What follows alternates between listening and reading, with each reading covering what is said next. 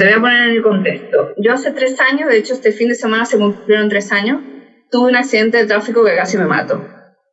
Y, mm, y fue, fue clave para mí, porque yo creo que fue el golpe, literal y metafórico, en el que yo desperté, ¿no? Y, y, entonces yo me veo en un momento determinado que en la empresa donde trabajaba, pues tenía eh, mucho tiempo de vacaciones y me cogí dos meses de vacaciones y me fui 15 días a Gringolandia, me fui a, a California a, hacer un road trip por California yo sola con un coche, o sea, muy loca yo. Me fui ahí a la aventura. Y entonces, ahí fue cuando se me unieron las ideas, se me, se unieron ciertos puntos, porque cuando viajas sola, esa es otra cosa que quiero comentar aquí a, las a eh, oyentes, cuando viajas sola, estás tú sola contigo misma. Y si tienes mierdita adentro, te la comes porque no tienes con quién compartirla. Entonces, es como un momento de, introspección. Estás viajando eh, físicamente, pero también estás viajando hacia adentro. Entonces, al final, te queda, es que es más que terapia. Eso es una terapia de choque absoluta, ¿no? Entonces, te sale lo bueno, te sale lo malo. Es un, es un show. O sea, un viaje de esos es un show. Entonces, ya se me unieron los puntos y salió el proyecto de mi libro que sigo escribiendo actualmente y es un, libro, pues como no puede ser de otra manera, bastante raro. bastante raro, bastante atípico. Entonces, yo lo puedo contar eh, porque es como una cosa muy rara y muy especial y que no existe nada similar. De hecho, no existe. Y ya tengo un contrato con una editorial pendiente de que lo termine. Eh, pues eh, está ahí y nació en ese viaje. Entonces, ahí se me desató la creatividad. Pero yo es que en todos los viajes, yo cuando voy no vuelvo de la misma manera. Vuelvo siempre diferente, cambiada, nueva, transformada, más creativa, más, más persona, más humana, más todo. Hola artista de la comunicación, bienvenida a un episodio de Comunicarte. Estoy grabando desde Playa Miramar, México. En esta ocasión charlaré con Marina Febles la mujer detrás de Atípica Marketing. Platicaremos del copywriting, de la vida y de muchos otros temas. Así que acompáñame a dar una vuelta hasta España. La vida es un escenario y nosotros somos los artistas para comunicarlo. Esto es Comunicarte, un espacio de charlas acerca del arte de comunicar ideas, experiencias y proyectos que están revolucionando y cambiando vidas. Con ustedes, Palomita Cops. Te pido que tengas una mente, oído y corazón abierto para recibir lo que vamos a crear en este podcast. Bienvenidos.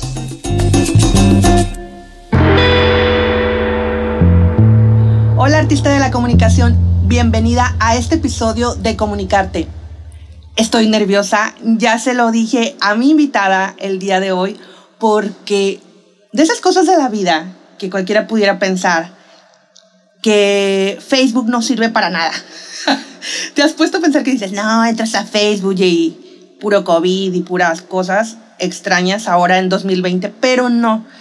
Yo tengo la dicha de entrar a Facebook puntualmente y aprender de gente y conocer gente y crecer con ellos. Y tengo la fortuna de estar en un club de copywriting, creo que es el mejor que he visto en, español.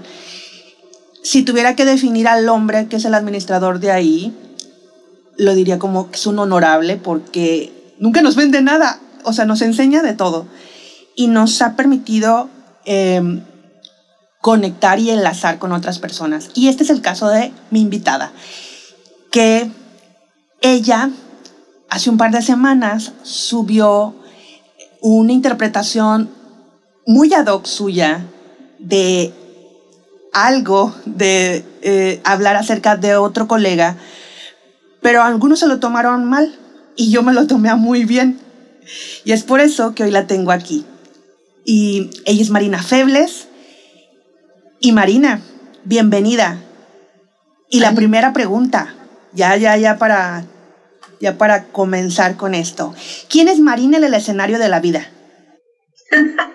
Esa es buena. Muchas gracias por estar aquí, Paloma, por invitarme en este super podcast que tenéis, la verdad. Encima estáis al otro lado del charco, yo aquí en España y vosotros en México, qué maravilla. Tengo unas ganas de ir a México. ¿Y quién es Marina en la vida? Pues yo soy un culo inquieto, que se diría. Eh, no paro nunca quieta, de, físicamente incluso no paro, siempre estoy en cualquier sitio viajando y llevándome mi negocio debajo del brazo. Y, y soy una persona súper creativa, una persona que ha vivido muy intensamente en los 37 años de vida que tengo, he vivido mucho y muy intensamente. Eh, parece que he tenido 25 vidas en una, eh, eso, eso, pasa, de hecho lo cuento en mi, en mi newsletter, pero lo voy contando, ¿no? cositas que me han ido pasando a lo largo del tiempo y las profesiones que he tenido y la gente que he conocido. Y, espero eh, otros 37 años o muchos más del mismo ritmo, la verdad. Eso es lo que me gustaría que pasara. Oye, si tuvieras que decir con, con, una palabra, definirte a lo que haces, aparte de ser un culo inquieto, ¿con qué palabra te definirías? Atípica, totalmente atípica. O sea, aparte de ser copywriter, soy una copywriter atípica y soy una persona atípica en general. Eh, no es que piense que las personas son como un montón de mm, sin forma y, sin personalidad ni mucho menos, pero desde niña siempre he sido un, ser bastante peculiar y tengo mis creencias y mi vida como la llevo es bastante peculiar. De hecho, mi negocio se llama Atípica Marketing, precisamente por eso, porque yo me siento completamente atípica en el sector y en la vida. Oye, y ahora que hablaste del sector y de lo que te dedicas o a lo que haces, a quien ayudas, a mí me encantan las palabras. Y, y si vas a mi cuenta de Instagram, mm, digo que a mí me gustan tres cosas en la vida, comunicar, las palabras y la voz. Y yo creo que por eso me siento muy nerviosa porque estar frente a una copywriter que es la domadora de las palabras, parte de todo.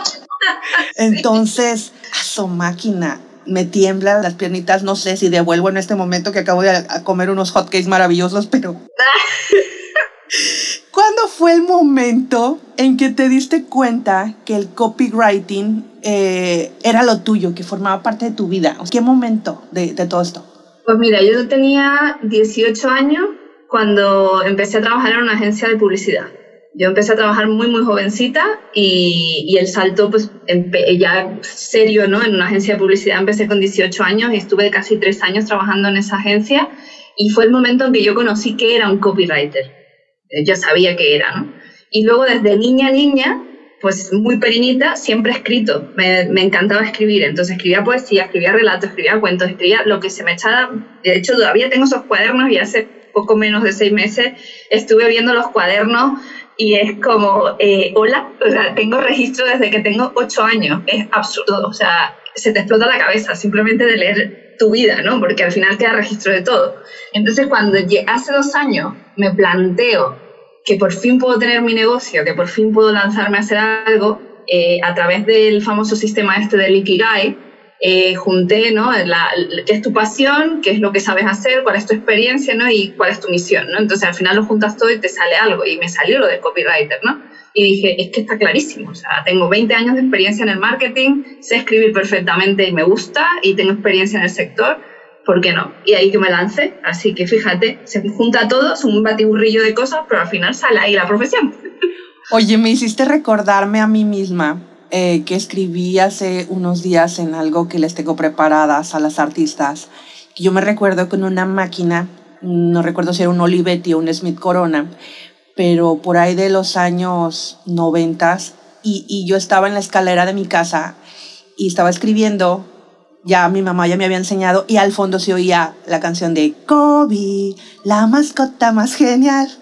Vive junto al mar en Barcelona. Y cuando estaba escribiendo esto, esto que les tengo preparados, dije, esa canción no existe, solo existe en mi mente. Entonces me fui a YouTube y la encontré y dije, no puede ser posible. Claro, es la mascota de las Olimpiadas del 92 aquí en Barcelona, además. O sea, pero entiende, tengo 38 años, hace más de 20 años que, que, que existe. De la misma quinta paloma, por favor. Entonces, ¿cómo guarda uno estas cosas? Y ahorita que hablabas del Ikigai, todo y todo esto me, me, me vino y, y, me conectó.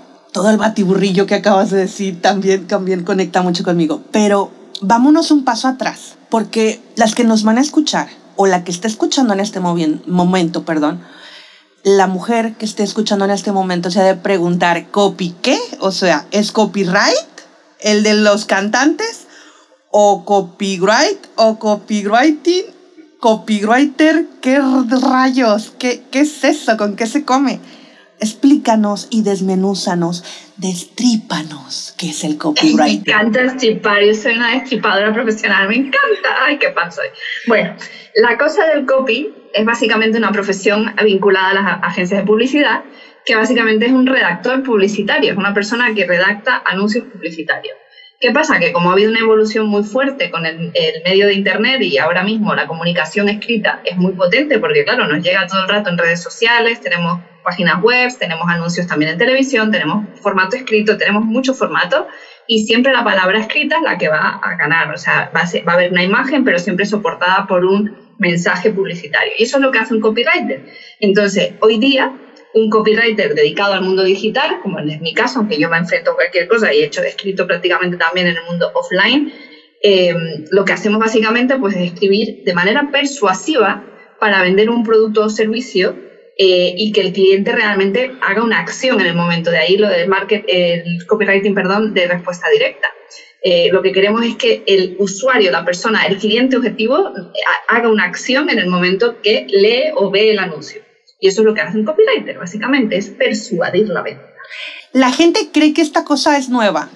Inclusive hay gurús, vende humos, ah, que hasta nos dicen cucurrucucu y cosas así. Pero nos hacen hasta correos. Te hicieron un correo por algo que, que en vez de, creo que perjudicarte, te benefició, porque nadie se sienta y te hace ¿cuántas? ¿Cinco mil? ¿Dos mil?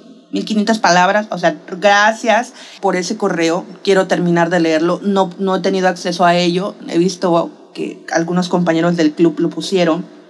Pero retomando el tema, la gente cree que es algo nuevo porque está digitalmente, está mucho, no sé, la última década, ¿no? Y, y gente posicionada en español, sobre todo en español. Eh, hasta le ha puesto que solamente se persuade de manera digital y todo esto, ¿no? A ver, corrígeme. Este, dos preguntas. Creo que existió primero en Estados Unidos, entonces los referentes deben de ser americanos, estadounidenses, estadounidenses. Eso, eso, mejor, estadounidenses. Eh, tengo varias preguntas que en este momento la que escucha también tiene. Ya dijiste que, que se persuade, cómo se aplica, cómo se aprende, o sea, cuál es la mejor manera de aprender. Me voy y me compro un curso de en español, en inglés, me leo un libro, ¿qué? Dinos por dónde. Por dónde empezar, ¿no? Bueno, lo primero que quiero sacar del error de muchas personas que piensan que el copywriting es algo nuevo, pues no, no es nuevo porque esto viene desde el comienzo de la prensa escrita. Imagínate hasta dónde nos podemos remontar. Porque en el momento que ya había prensa escrita empieza a haber anuncios clasificados, lo que seguimos conociendo hoy día como clasificados, por lo cual ya empieza a haber una, una publicidad escrita. Ahí empieza a haber copy, empieza a haber un, un, especialista en redactar esos anuncios. Evidentemente hay, hay muestras de, de libros ya como publicidad, eh, publicidad científica que se escribió a principios del siglo XX. Eh, entonces, tenemos mucha antigüedad de esta profesión. ¿Qué pasa? Que el boom comienza en el mundo de la posguerra en Estados Unidos, eh, donde comienza a haber agencias de publicidad en Madison Square, que son las más famosas. De hecho, podemos tener un referente en Mad Men, en esta serie magnífica que, que ganó tantísimo Emmy.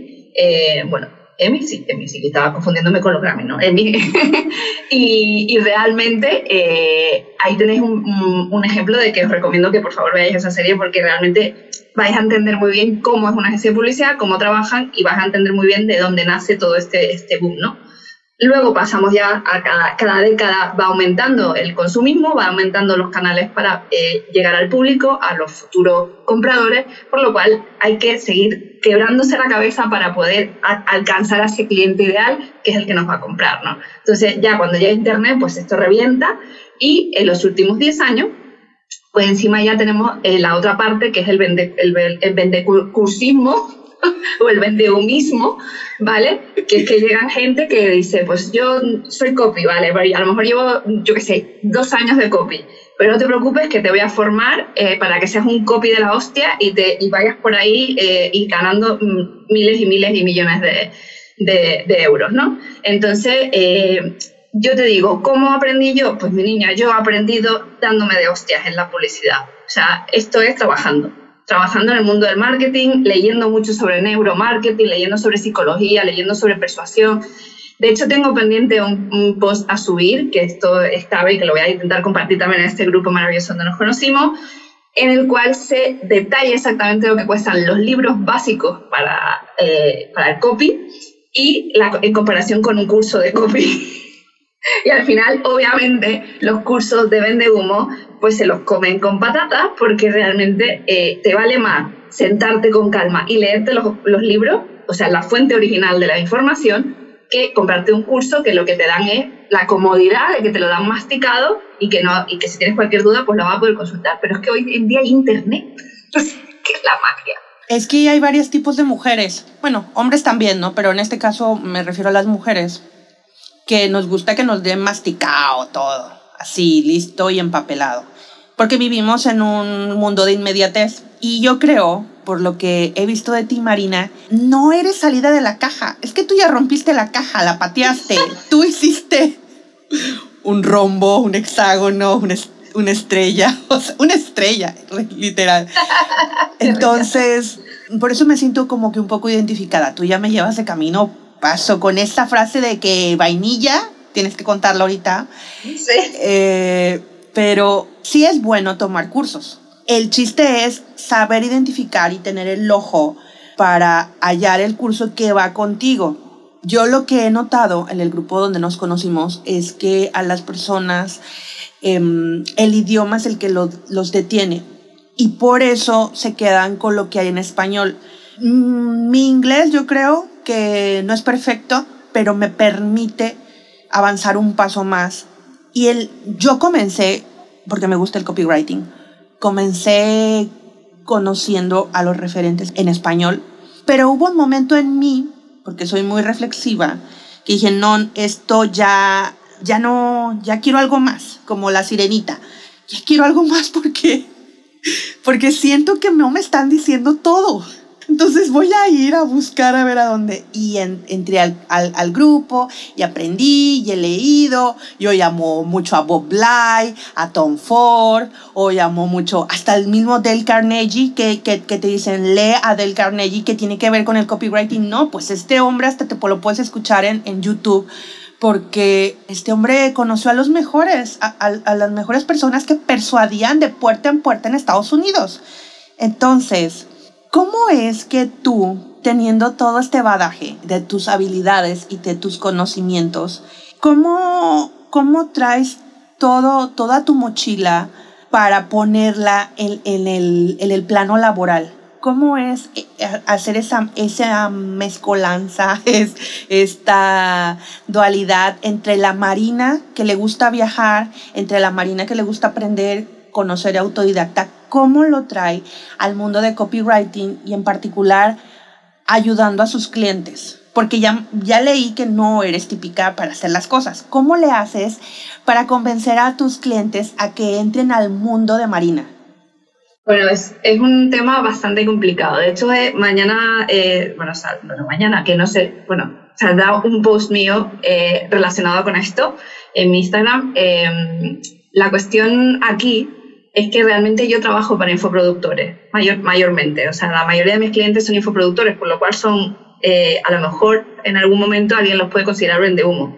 Por lo cual podría ser, si sigues tirando del hilo, podría ser como una incongruencia o, o una ironía que yo me esté eh, cagando en todo el mundo y luego sea yo la que le escribe las cosas a los infoproductores. O sea, ¿de qué vamos? ¿Me entiendes? Entonces yo en este, en claro, en este post hago yo un destripándome, me destripo a mí misma.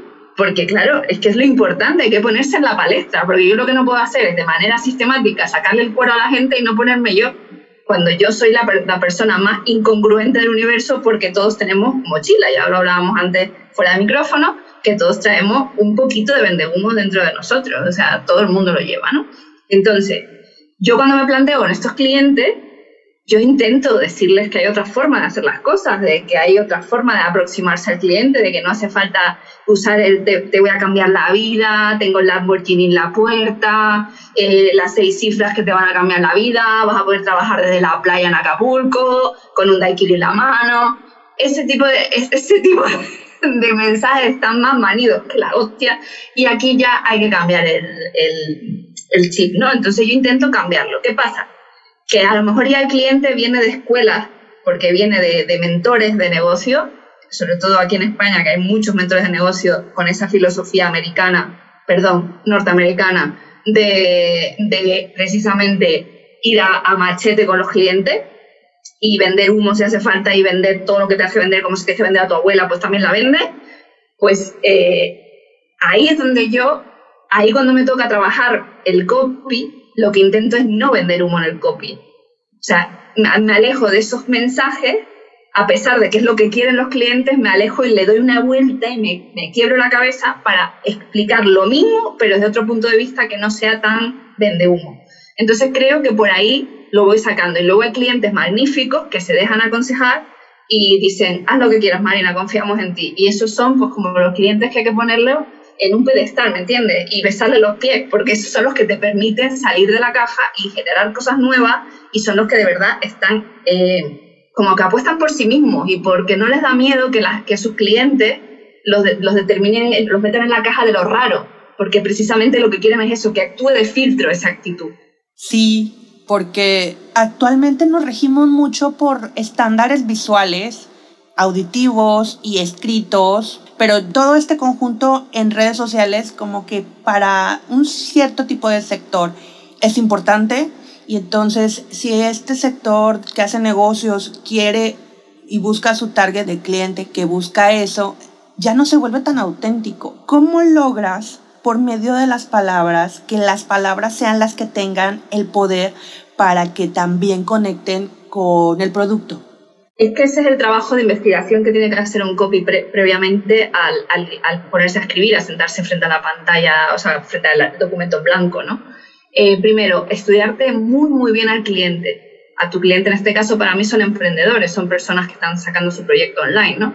Entonces, eh, pues es entenderles muy bien el por qué eh, empezaron también, pues lo que me estabas preguntando un poco antes. Pues, nosotros los copias hacemos como una entrevista, ¿no?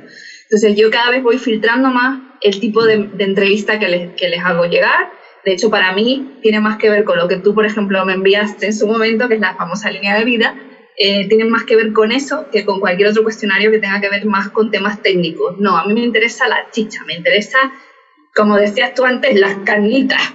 Me interesa que me digan cosas de sus anécdotas de su infancia, anécdotas de su adolescencia, anécdotas laborales, anécdotas profesionales.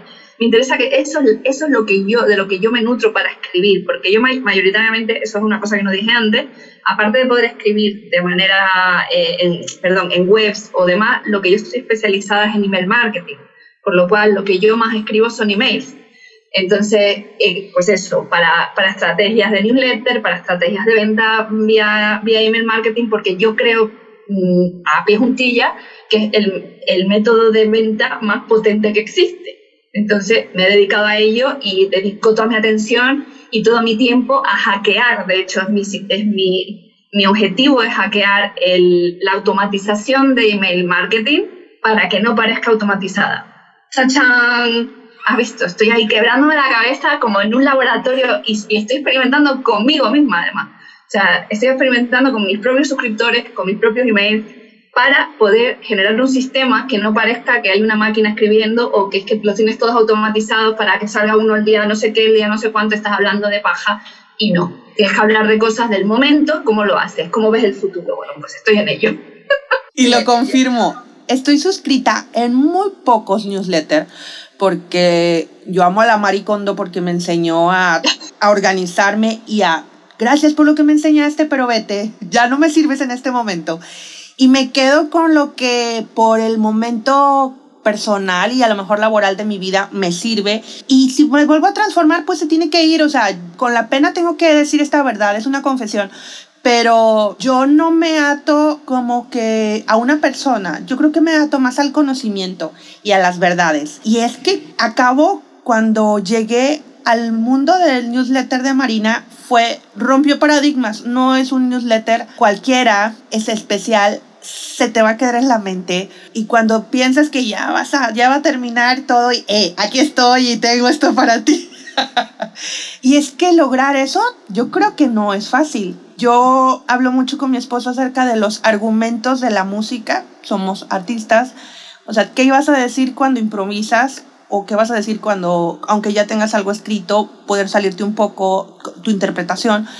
También lo, lo, pongo en los argumentos de la comunicación. Para poder plasmar, yo creo que en tu caso, escribir, tienes que usar la mochila que traes de todo, sí o sí. Porque tú ya divides entre que algo que es vainilla y que no es vainilla. A ver, dime eso, por, ahorita que me, me, vino a la mente. Tiene algo que ver con esto, ¿no?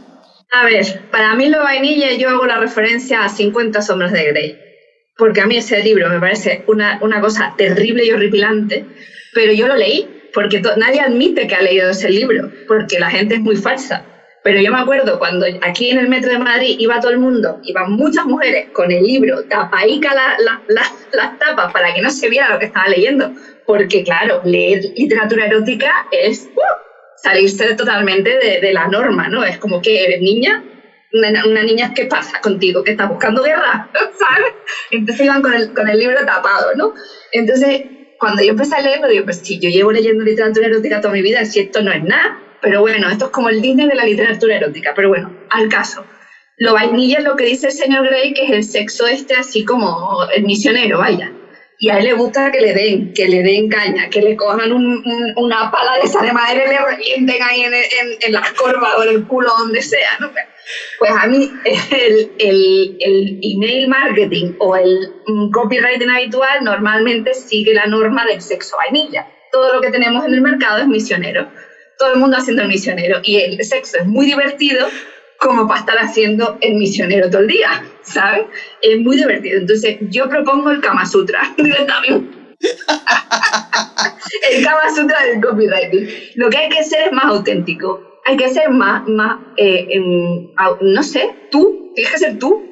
Y la gente tiene un miedo a, a rebuscar en su pasado, a encontrar eh, eh, su, su voz, de lo que tú hablas mucho además también, de la, de la voz, ¿no? De la comunicación. La comunicación tiene que partir de la autenticidad.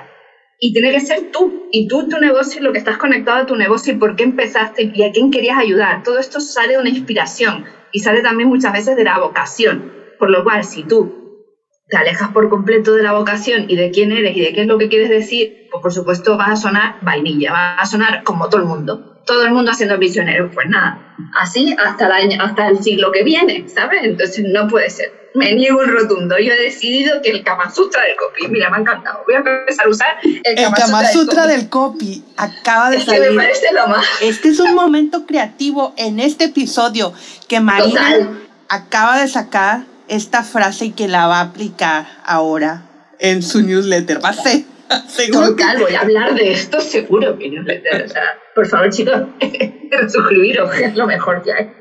A ver, Marina, ya hemos hablado de copy, hemos hablado de, del señor Gray, de, de los, del vendiumismo, del ser auténtico. Pero, ¿qué pasa con la Marina de fuera del copy? ¿Qué hay de la Marina en su vida personal, cuando cierra la, la tapa de, de, su computadora, ya acabó de convencer al cliente, está feliz de un día de trabajo, de escribir. Yo creo que para ti no es trabajo, y ahorita también me lo vas a contestar. Que, que ¿Cómo disfruta la, la, la vida para al, siguiente día regresar al mundo de donde le da poder a las palabras? ¿Qué hace? ¿Qué le gusta? Pues mira, yo si te soy honesta, que yo soy, soy siempre muy honesta y brutalmente honesta muchas veces, soy una aburrida del carajo, así te lo digo. O sea, así te lo digo. Mira, toda esta chispa que yo llevo y soy una aburrida de mucho cuidado, porque yo en mi casa, me encanta estar en mi casa, a mí la cuarentena esta, a mí, me ha parecido lo mismo de siempre. Yo no he salido de mi casa y yo nunca salgo de mi casa salvo que esté viajando. Si estoy viajando yo soy un culo inquieto. Pero si estoy en mi casa, estoy en mi casa. Yo aquí tengo todo. Yo tengo mi trabajo. Yo me doy la vuelta en la cama y aterrizo en la oficina. O sea, es que estoy en el mismo sitio. Yo hago todo en mi casa realmente, ¿no? Entonces veo mis series, me gusta leer, me gusta escribir mis cosas, porque yo aparte de escribir copy para vender, escribo literatura, me refiero, escribo mis libros, mis cosas, mis vainas y me encanta escribir. Entonces me gusta pasear, me gusta la fotografía, me gusta el arte, me gustan todo ese tipo de cosas. ¿Qué pasa? Que y me gusta mucho también estar en mi casa y hacer el bicho bola, que la gente no se entera. Eso de echarse así, hacer así y quedarse cuajadito viendo una serie, eso a mí, yo soy fan. Cocinar me encanta también. Pero te gusta bailar. A ver. Ay, también me encanta bailar. Yo fui bailarina muchos años, ya un día los contaré en la newsletter. Tuve 10 años siendo bailarina, entre otras cosas. ¿De qué estilo? Me encanta bailar. ¿Qué, ¿Eh? ¿Qué, estilo de baile? Uy, uy, uy, uy, si te doy esa, esa, esa mm, eh, ¿cómo se llama? Primicia, no sé, a lo mejor luego te, va, te van a subirlas a todo el rato, te van a pedir ya este corte del podcast para publicarlo por ahí. Yo fui bailarina de danza del vientre, flipa ya. O sea, flipa, se te explota la cabeza, total. No voy a parar. Total, total, total. Yo fui bailarina de danza del vientre muchísimos años. Yo ahora fui profesora, por eso yo hablo de que me encanta enseñar. Fui profesora, estuve tuve una compañía de baile y fue, como digo yo, mi primer emprendimiento. Es que era una emprendedora artística al final. Entonces es muy duro trabajar en el arte, es muy duro y tú lo sabes mejor que nadie. Sí. Entonces, bueno, tenía mi compañía de baile, tenía que lidiar con bailarines, tenía que lidiar con con eh, gente que contrataba a la compañía, con posibles clientes, buscando trabajo todo el rato. Entonces yo ya sé lo que era, sabía lo que era aprender, pero es un emprendimiento como que el artístico no se valora tanto como se puede valorar un emprendimiento más formal, decirlo así. Entonces, em, me encanta bailar también. Lo que pasa es que ahora con esto, pues yo llevo sin bailar salsa, ¿me entiendes? Que es lo que me encanta ahora, me apasiona y bailo salsa cubana hace muchísimo tiempo y me tengo un mono de, baile, de, salir a bailar, pero ahora con qué bailas, con un palo en medio, ¿sabes? ahora con el distanciamiento social, la mascarilla y todo, pues te oficia bailando. Entonces, claro, no he ido a bailar y tengo muchas ganas de ir, la verdad. Y ahí cargo pila yo, y puedo estar con mi familia, con mis amigos, eh, pues eso, pues, y con quien te dé cariño y te dé amor. Me llamó la atención tres palabras en ti. Aprender, curiosa y viajar. ¿Estas tres sí se unen en la vida de Marina? Sí, sí, sí, sí. O sea, yo, yo no podría concebir mi vida sin viajar porque es lo que, lo que nutre todo lo demás. O sea, y es verdad que tú te puedes quedar en tu casa y ser igual de curioso y alimentar esa curiosidad leyendo, viendo películas y demás. Pero es que a mí me gusta la acción. Entonces yo me voy a donde mi conocimiento, o sea, estoy todo el rato procesando. Mi cerebro es como un gran ordenador, entonces cuando estoy de viaje estoy absorbiendo información continuamente y entonces estoy sobreestimulada, por eso me canso tanto viajando, porque estoy sobreestimulada todo el día viendo, conociendo gente, viendo sitios nuevos, conociendo personas locales, comiendo en sitios eh, diferentes, comidas diferentes. Entonces, para mí viajar es como la fuente en la que nutro todo ese, ese conocimiento nuevo, ¿no? Que van, eh, esa experiencia nueva que voy a incorporar. Entonces, eh, sin viajar, yo no sé qué sería de mí. ¿Y cuándo sentiste la necesidad de que tenías que viajar? Pues desde niña pero muy pequeña. Mira, qué pena que no veis, no podéis ver esta foto que le voy a enseñar a Paloma, pero si no se la paso. Tienes que pasármela, sí. Bueno, pues esa soy yo con una mochila de campamento con alrededor que tendría yo como ocho años o así. ¿Y ahí dónde ibas?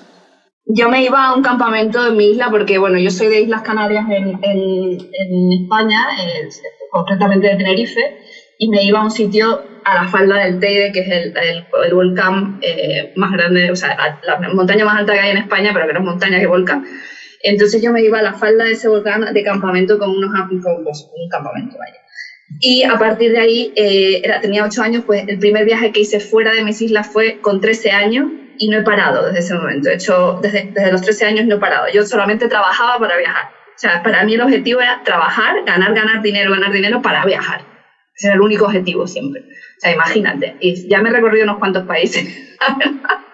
¿Y no has venido a México? O... No, no, no he venido. He estado, lo más cerca que he estado en Costa Rica. No, es que tienes que venir a México. Es más, sí. pudiera decir que si te vienes a México te quedas. Ah, sí, oye, eso, dicen, eh, la campaña de Colombia dice eso, el miedo no es eh, venir, sino que te quedes, ¿no? O sea, esa es la campaña de turismo de Colombia. No le cambies, estaremos contigo después de esta breve pausa. Breve pausa.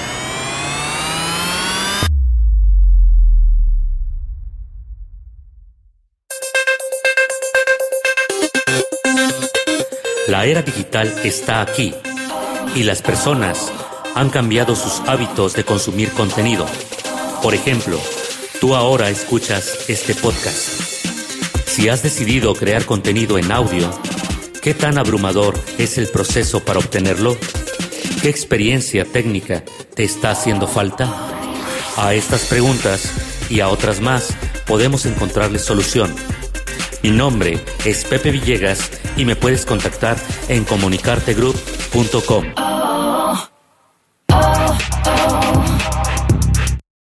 Estamos de regreso en Comunicarte Podcast. Comunicarte Podcast. Comunicarte Podcast. Los mexicanos nos encanta convivir con los, los españoles. Digo, aunque fuimos un tiempo subyugados por ellos, Sí, sí, todo, todo, todo ese discurso de, fíjate tú, todo eso es, una maravilla. cuando, veo, cuando veo gente que, todavía habla con esa, esa rabia, ¿no? De, por qué nos conquistaste y no sé cuándo, y de que, pero ¿qué me estás contando?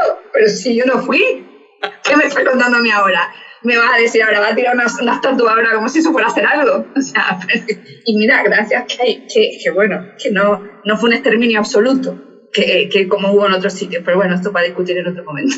Exactamente. La creatividad, ¿qué, ¿qué significa para ti el ser una mujer creativa?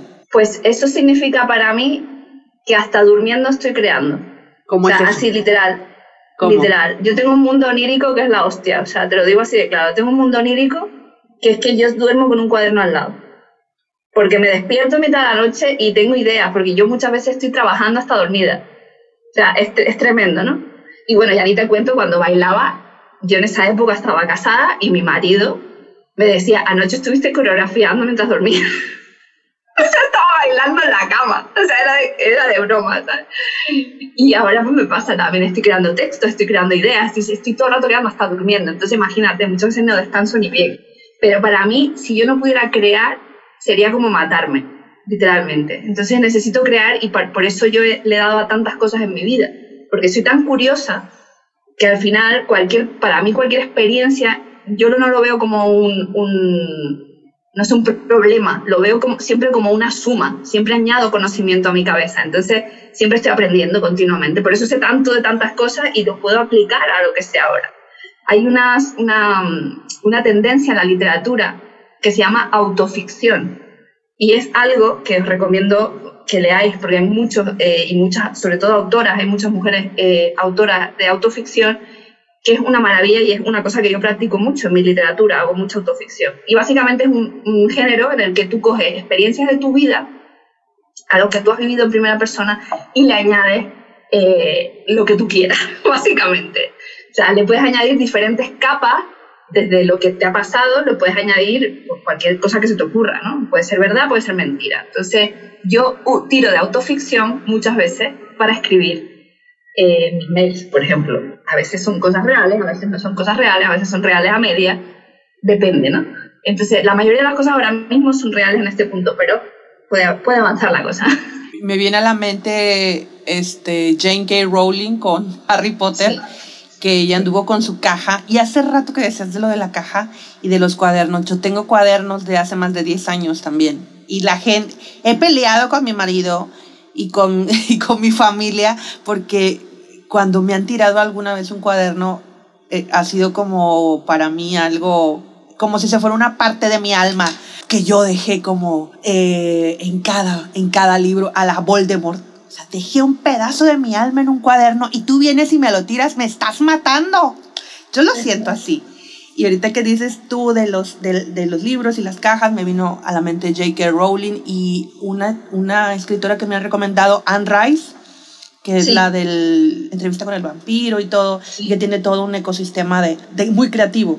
O sea, ya muy buena ver un guion de Marina Febles así en, en, en, este, una película, en un, en un cortometraje. Me gustaría verlo. A ver, si alguna de las personas, mujer, hombre, artista, que esté escuchando este episodio, quiere producirle a Marina algo, por favor, dejen su mensaje eh, en, la información de este, de este episodio.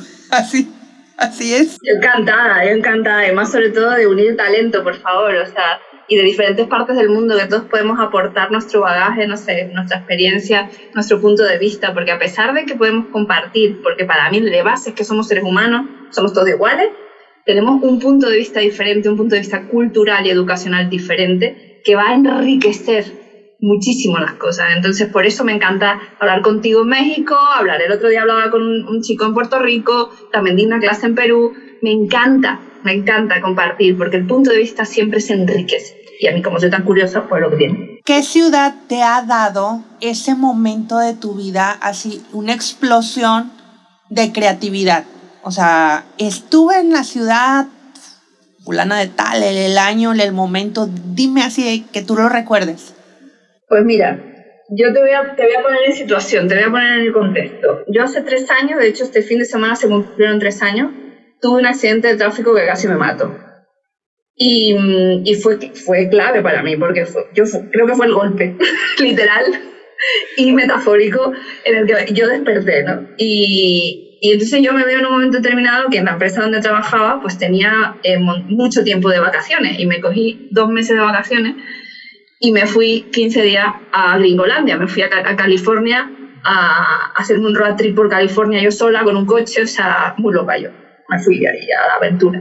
Y entonces, ahí fue cuando se me unieron la, las ideas, se me, se me unieron ciertos puntos, porque cuando viajas sola, que esa es otra cosa que quiero comentar aquí a, la, a las eh, oyentes, cuando viajas sola, estás tú sola contigo misma. Y si tienes mierdita adentro, te la comes porque no tienes con quién compartirla. Entonces, es como un momento de, de introspección, estás viajando eh, físicamente, pero también estás viajando hacia adentro. Entonces, al final, te queda, es que es más que terapia, eso es una terapia de choque absoluta, ¿no? Entonces, te sale lo bueno, te sale lo malo, es un, es un show, o sea, un viaje de esos es un show.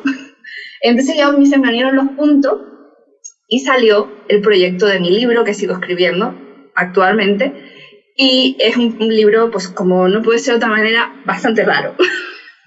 bastante raro, bastante atípico. Entonces, yo lo puedo contar porque es como una cosa muy rara y muy especial y que no existe nada similar. De hecho, no existe. Y ya tengo un contrato con una editorial pendiente de que lo termine. Eh, pues eh, está ahí y nació en ese viaje. Entonces, ahí se me desató la creatividad. Pero yo es que en todos los viajes, yo cuando voy no vuelvo de la misma manera. Vuelvo siempre diferente, cambiada, nueva, transformada, más creativa, más, más persona, más humana, más todo. Hay que viajar. Sí, amén, hay que viajar. No me puedo ir sin preguntarte qué lees. O sea, ya me dijiste que viajas, a dónde viajas y qué, qué, qué haces, pero ¿qué lees? Aunque escribes, de algún lado tienes que robar, como dice Cleón te va a encantar mi respuesta porque va a salir totalmente de, la, de lo normal como debe ser. Leo Facebook. Tú dirás, pero esta niña que le ha pasado, se le ha roto la cabeza. No, te cuento. La mayoría de personas que sigo en mi perfil particular, no de empresa ni mucho menos, no tiene nada que ver con mi trabajo, son personas que escriben profesionalmente y que utilizan la red como publicación, eh, como un medio de publicación de micro relatos, de micro cuentos, de micro experiencias. Y es, eso a mí me parece maravilloso, pero maravilloso. Es un formato tan nuevo, tan fresco, tan diferente, es algo que te nace en el momento, lo escribes y lo vuelcas, ¿no? Entonces tengo a magníficos periodistas, gente que escribe, gente que ha publicado en mi Facebook y me fascina. Y tú dirás, pero no lees libro, digo, también leo libros. Pero cada vez me cuesta más engancharme a una historia de, la A a la Z, fíjate lo que ha pasado por mi cabeza, o sea, necesito como el estímulo de 20 cosas diferentes y eso es un problema que también estoy trabajando en ello, porque al final eso es lo que pasa con la tecnología, que no te centras en nada porque tienes la atención dividida en 20 cosas y es algo que estoy, lo que estoy trabajando porque no termino de centrarme. Y actualmente estoy muy, muy, muy centrada en la lectura, el tiempo de lectura que dedico que no es de ocio, sino de trabajo. O sea, estoy leyendo mucho sobre la profesión, leyendo mucho sobre psicología, mucho sobre neuromarketing, porque al fin y al cabo es mi día a día, es lo que me dedico, y si no me, re, me, me, reciclo, al final me comen, porque esto está todo el rato cambiando. Está generando nuevo, nuevos enfoques, nuevas aproximaciones, y si no estoy al día, mmm, no voy a poder avanzar.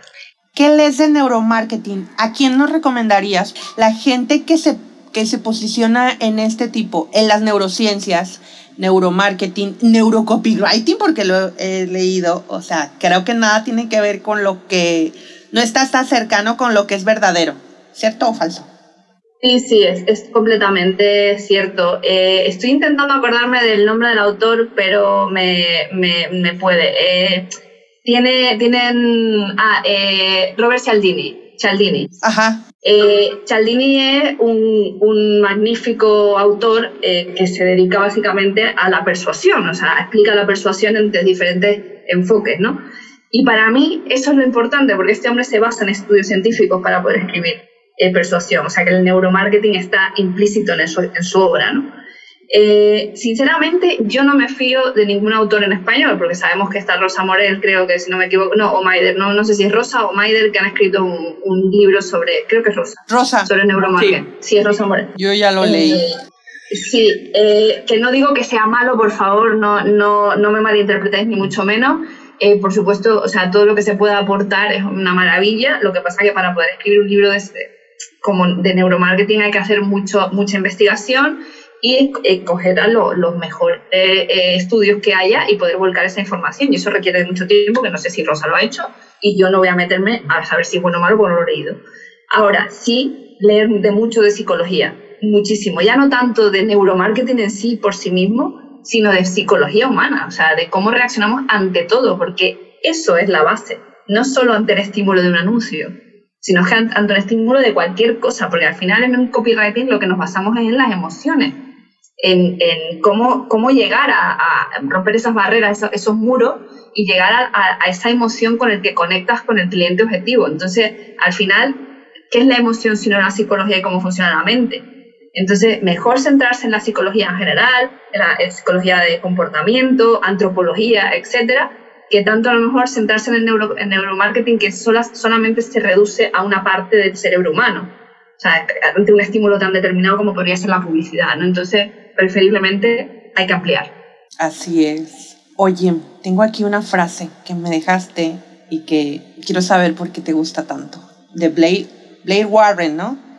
Ujú. La gente hará cualquier cosa por aquellos que fomentan sus sueños, justifican sus fracasos, disipan sus miedos, confirman su sospecha y los ayudan a tirar piedras a sus enemigos. Es que es una maravilla. Este hombre es que es una maravilla. Yo, yo qué puedo decir de Ray. Este señor es un experto en marketing y un experto en persuasión también. Y, y se pasó la vida trabajando en televisión, haciendo guiones, eh, en marketing, luego se fue a trabajar para la Shell Company haciendo parte técnica y demás, y escribió un libro eh, que se llama eh, ¿cómo es? El poder de las de 27 palabras para que el mundo haga lo que tú mm, te sale de las narices, básicamente. Bueno, una traducción muy personal del inglés, pero básicamente es eso. Entonces, eh, en esta frase, de hecho, toda su teoría se basa en esa frase realmente. Si tú divides esa frase, te das cuenta de que es que todo funciona así. Si tú coges, te, te coges, te separas esa frase en, diferentes, en, en pequeñas partes, Sí. Tú te vas a cualquier mm, red social y te miras a cualquier referente y te pregunta, ¿este hombre eh, justifica, o sea, o me, o me, eh, me- le iba a decir, me anima en mi sueño, me, me, me justifica mi fracaso, me, me ayuda con mis miedos y todo cae por ahí. Todo cae por ahí. Y más sobre todo cuando tenemos un enemigo común. ¿Por qué crees que estamos aquí hoy, Paloma? porque tiré piedras contra un enemigo común, vamos a decir enemigo de una manera mm, muy fuerte, ¿no? Porque enemigo no es nadie, ¿vale? Yo siempre hablo desde, desde mi, mi- espíritu crítico, no es otra cosa, sino que yo soy, tengo un espíritu crítico muy potente. Entonces, me encanta eh, hablar sobre cosas que se dicen en, en, comité, pero nadie lo dice abiertamente. Entonces, yo no me importa partirme la cara ahí y decirlo abiertamente porque no pro- problema. Luego me llaman Paloma, eh, Paloma, que no hay ningún problema porque llamarse Paloma, tú lo sabrás, que me voy a por las migas de los grandes gurús, ¿no? Entonces, bueno, muy bien, lo que tú digas, amigo. Entonces, eh, bueno, pues eso, eh, este señor, eh, si yo tiro piedras contra un enemigo, al final eso une mucho, la polarización une mucho. Ahora mismo estamos con el Black Lives Matters y entonces con eso ya tenemos, eh, fíjate, no, no, si nos llevan ya con, lo- con, con los derechos de, de las personas negras en Estados Unidos y, y ahora mm, estamos como estamos, pues fíjate, o sea, porque no hay nada que una más que un enemigo común. Entonces así estamos con el feminismo, así estamos con el con Black Lives Matters, eh, mañana no sé qué será, pero toda la cuestión es tener un enemigo que, no, que nos distraiga, nos distraiga de las cosas importantes de la vida, ¿sabes? Entonces estamos ahí centrándonos en cositas mientras eh, los grandes pensadores y los que mueven los hilos están a otras cosas. Están otras cosas. Entonces, bueno, ¿que nos queremos pelear? Pues peleémonos. Yo, mi, mi, mi razonamiento de todo esto es que cada uno haga lo que le dé la gana. Exacto. Y es que, pues, yo también tengo ese conflicto contigo, tengo que confesar, eh, de que, como diría un amigo que tenemos, eh, creo que soy buena onda, pero tengo un modo muy estúpido para hablar que la gente no lo comprende de la manera que yo lo comprendo. Inclusive cuando yo, yo hablo aquí en la casa con amigos, ellos ya, la gente que ya me conoce de tiempo sabe, pero en un episodio del podcast lo dije, yo hablo como Yoda, el de Star Wars, o sea que en, en, inglés creo que a veces se, dice passive voice, entonces yo hablo mucho en passive voice en español, o sea, la misma línea la, la invierto y la digo o uso palabras que no son como que las use todo, comunes, que las use la gente, pero así fui, así fui criada antes de regalarme un libro, un, juguete, me regalaban un libro. Entonces, eh, me ha conflictado porque llego a un mundo donde todo el mundo es como flat y, así, y, te dicen, pues cuando escribas y, y hagas esto, eh, sigue estas reglas y trata de usar palabras que no sean así, que no sean tan específicas, técnicas, bla. Entonces yo tengo un conflicto y luego añádele que soy músico, todas esas capas en mi vida y entrar al mundo, me he tirado muchos líos, tengo que decirlo. Mira, Pero estoy en este, ya en este momento, en ese punto de llegando a mis 40 que me vale. Mira, yo te digo, hay un dicho que dice Sancho ladran, entonces es que caminamos, ¿no? Entonces, eh, que no salía en el Quijote, que eso es algo que quiero aclarar, que no salía en el Quijote, porque todo el mundo piensa que es el Quijote, no, es un dicho, que efectivamente cuando hay ruido cuando se genera ruido, cuando la gente habla, es porque te estás moviendo y porque estás ahí.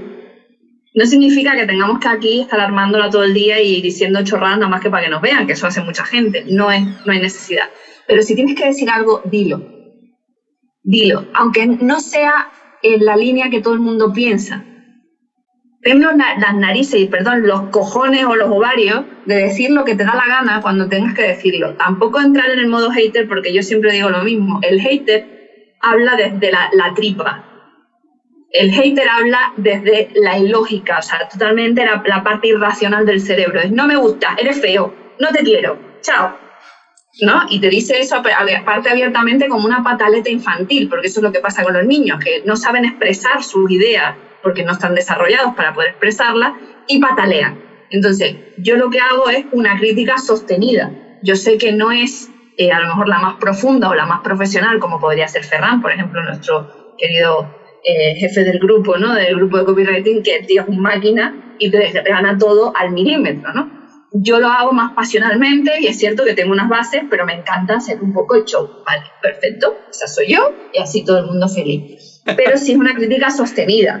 Eh, no, no, estoy hablando de, de, me caes mal, eres feo y te odio. No, te estoy diciendo que tú estás en tu web, por ejemplo, en este caso de Javi Pastor, diciendo que ha formado a casi, entre paréntesis, todos los copywriters que te puedes encontrar en Internet. Entonces, como me parece una falacia mm, tremenda y me parece eh, tirarse el pisto de una manera absoluta y ir de chulo por la vida, pues sinceramente me salió del alma eh, pues meterme con él y llamarle señor vainilla, porque luego sus mails son de chico, el típico yerno perfecto. Y yo no puedo con ese rollo vainilla, ya lo hablamos antes, no puedo con ese rollo, mira, príngate, di, algo contrario, no seas no sea don perfectito, ¿sabes? Y eso es lo que no quiero, yo no quiero ser parte de la misma masa. Y tú te, y tú mm, posicionado igual, me refiero, da igual la edad que tengas, lo importante es que seas tú mismo y que te vayas a dormir con la, la conciencia tranquila de que sigues siendo tú y que no te estás callando las cosas que tienes que decir. ¿Y eso qué hago yo? Oye, Marina, un momento que ya dices, ya no, ya hasta aquí se acabó el baile, ya no dio más. Como decimos en México, se acabó el 20. Pero que aún así que estás tirada en el piso, quieres levantarte porque quieres persistir, porque dices, esto quiero hacer y me vale. ¿Cuál ha sido ese momento? Ay, mira, yo he tenido esos todos que quiera, pero todos que quiera. Yo ya te digo que para mí el más traumático, el más reciente quizá, es el verme en una, en una autopista, en el asfalto, desangrando. Eh, verte en ese suelo y verte mal, pues es un impacto importante en tu, en tu memoria, ¿no? Pero antes de eso ya ha pasado, es decir, ya he perdido trabajo, me he visto que no encontraba trabajo, no tenía dinero, eh, comiendo básicamente arroz y, y, poco más durante un mes, mes y pico, no sabiendo si me van a desahuciar de mi casa. Me he visto con muerte de mi padre, me he visto con un divorcio todo el mismo año. O sea, hay muchos momentos de catarsis en mi vida, pero realmente es que no puedo estar quieta, es que ese es el problema que ya no es que yo esté en el fondo tirada con una es que yo no, no sirvo para estar deprimida, porque estaría muy aburrida, deprimida. Entonces yo, como no me puedo aburrir, pues tengo que hacer algo. Entonces siempre empiezo a traccionar, o sea, al final empiezas a moverte, aunque sea lentamente, empiezas a moverte y al final esa tracción lo que va generando es más movimiento y al final vas atrayendo eh, lo que estás buscando, ¿no? Entonces yo también soy también muy, muy de objetivo y yo cada día que me levanto tengo un objetivo en mente y hasta que no lo consigo no me rindo. Y soy muy persistente. Entonces cuando estaba abajo lo único que es que simplemente es que no tenía objetivo. Es que esa es la clave de todo. Que cuando yo he estado mal es porque he perdido el norte, he perdido el rumbo, he perdido quién era yo, me había disuelto en algo y he perdido esa, ese objetivo para poder eh, tener esa pasión. Y esa es la pasión que me mueve al fin y al cabo. Entonces, bueno, pues eso es.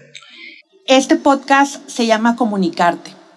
Y las personas que lo escuchan, digo personas porque yo siempre pienso en la mujer, pero últimamente han llegado los hombres y han preguntado y han, y, han este, me han dicho cosas, así es que ya no los voy a, no los voy a dejar de lado.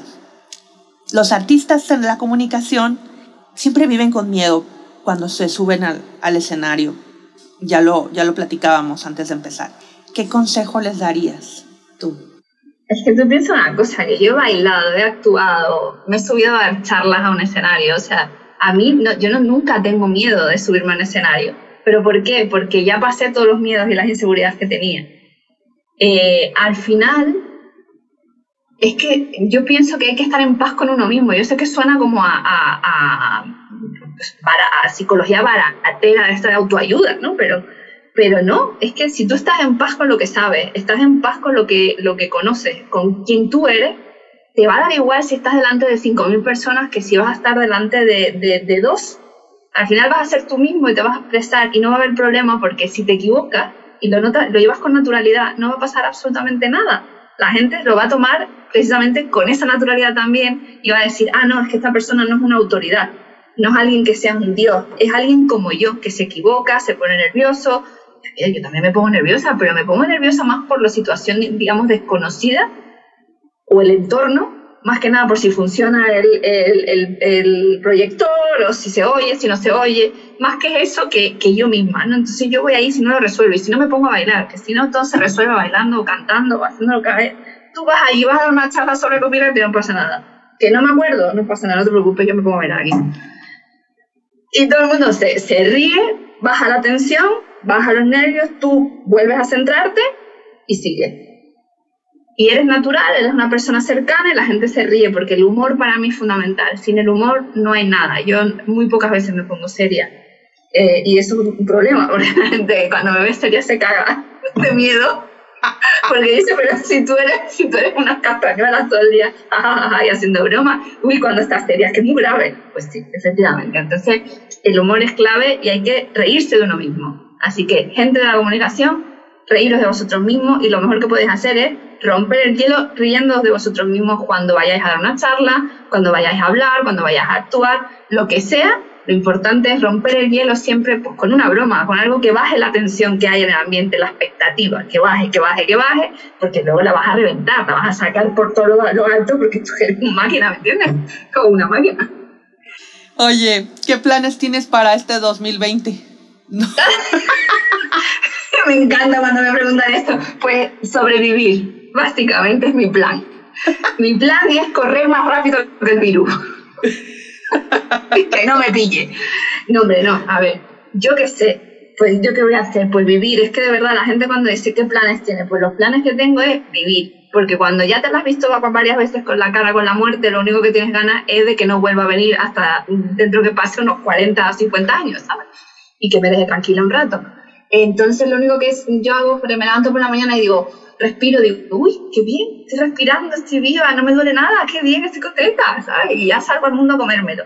Y este año que tenía planes de a finales de año o así octubre ya mm, coger mi mochila, mi ordenador e irme hacia a recorrerme hacia lo que dure, no sabía cuánto tiempo, mm, puede ser, puede ser seis meses, un año, lo que fuera, ¿no? eh, pues va a tener que esperar porque el, el, virus es el más viajero del universo, este virus se ha, se ha recorrido todo medio mundo ya o entero, ya se lo ha recorrido y yo me quedo en mi casa con idea de crecer en mi negocio, de establecer mi, mi, mis clientes y sobre todo también centrarme en el tema de la formación, porque sí que quiero eh, centrarme también en, en, hacer alguna cosa de formación, sobre todo relacionado con el email marketing, estos sistemas que habla yo, el copy del Kama Sutra o el Kama Sutra Copy, o todo esto así un poco, un poco peculiar, ¿no? Y formar a gente porque, de hecho, ahora mismo tengo un chico que estoy mentorizando, y, y, de verdad creo que va a conseguir el objetivo que nos hemos planteado, que en un mes tenía, acaba de salir de una formación de un gurú. Eh, y este muchacho pobre, pues como no le has enseñado nada, porque es que lo que pasa con los gurús que no les enseñan nada, pues le he dicho yo, digo, vente que en un mes ya vas a sacar un cliente. Y estamos a punto de lograr ese cliente. Entonces es una maravilla el saber que hay gente que le puedes enseñar a, a, crear su negocio y a crecer y demás, es genial. O sea, no, pre no, pretendo vender humo, sino dar cosas prácticas y reales. Yo creo que voy a tomar la palabra de ser mentorizada por Marina. También. Pues, pues encantada de la vida, te lo vas a, sobre todo te lo vas a pasar muy bien, pero vas a trabajar muchísimo, también te lo digo.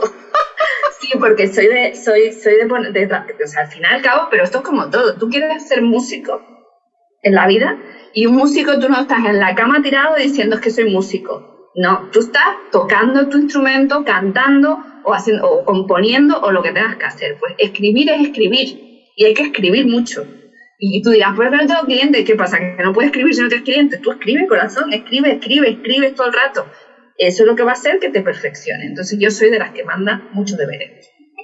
Muy bien. Oye, ¿y dónde te, dónde te encontramos? ¿En qué vitrina virtual te vemos a Marina Febles? Pues mira, yo tengo mi página web que es una, como la antipágina web, porque es como la cosa más rara del universo. Sí, ya la vi. es una cosa muy rara, pero mira, ahí está y estoy encantada con mi web además. Es que he simplificado todo a un nivel, porque no. yo soy minimalista de, de, convicción también, o sea, eh, yo vivo mi vida minimalista o intento vivirla. A mí lo de las etiquetas tampoco me gusta mucho, pero bueno, vivo en ese, en ese minimalismo y estoy trasladándolo por fin a mi negocio. Entonces ahí está mi página web en atípicamarketing.com y sobre todo, por favor, en mi canal en, en, en Instagram. O sea, yo en Instagram... En Los Instagram TVs. Los Instagram TVs, que a mí me, me encanta meterle S a todo. Es que, claro, es que es normal. La primera vez me salió mal, lo dije mal y dije, esto ya es mi firma. y ahora digo todo el rato Instagram TVs y cada vez le pongo más este. Entonces, y un señor, por cierto, me dijo que, que, que, que cómo podía ser, ¿cómo me dijo?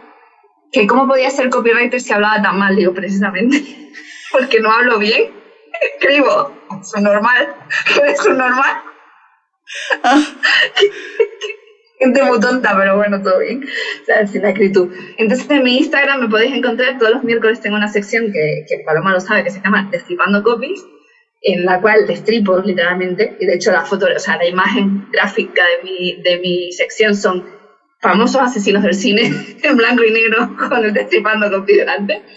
Y luego los viernes tengo una sección de, que se llama Allo Copywriter y, y vienen a gente pues, a, a, hablar de que un día a ver si te viene Paloma, por favor. O sea, por favor, sería un placer hablar con un artista de la comunicación. Claro, Ay, por favor, qué bien, qué bien. Que aquí nos damos pega unos a otros como los gurús. Que tú vienes a mi podcast, yo te voy al tuyo. Nos va a banear de Instagram. Reventemos Instagram. Marky, Marky lo agradecerá al rato. No importa. Sí. Oye, Marina, me lo he pasado súper genial. ¿Algo que quieras agregar? Que, que, que la vida es muy bonita. Y que, y que tenéis que escribir. Escribir es muy chulo y tenéis que ser vosotros mismos. Y, y aquí en la psicología barata, de, de aquí, fíjate, aquí son las nueve de la noche ya. Las nueve de la noche de un, de un, de un martes, aquí yo hablando de psicología barata, pero chicos, de verdad, sed vosotros mismos, siempre, todo el rato, por favor, porque no hay más que una vez para hacerle esto, o sea, no hay nada más que tenemos una oportunidad para hacer nosotros, porque luego ya no, no hay nada más que contar. Entonces, sé tú mismo, sigue tu, tu pálpito con lo que quieras hacer y adelante. Da igual lo que hagas, si eres copy, si eres artista, si eres, eres músico, eres lo que sea. Sé tú mismo, da igual porque vas a encontrar el camino, al final se abre solo. Así que gracias. Muchísimas gracias Marina por este tiempo y ya lo sabes, querida artista de la comunicación, si tú conoces a alguien que necesita saber qué es el copywriting, que necesita ayuda, guía, pues mándale este episodio porque va a aprender, se va a divertir y se la va a pasar bomba. Así es que, hasta luego. Bye.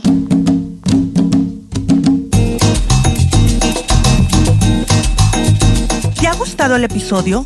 Si es así, no olvides dejar tus comentarios en Apple Podcast o iVoox. Puedes escucharme en esas plataformas, así como Spotify o Google Podcast y YouTube. Si quieres que hablemos de un tema en particular, puedes enviarme un correo a comunicarte.palomitacops.gmail.com o contactarme en mi cuenta de Instagram arroba palomita-cops. La edición y la música de este podcast está hecha por Pepe Villegas de comunicartegroup.com. Nos escuchamos pronto. Chao, chao.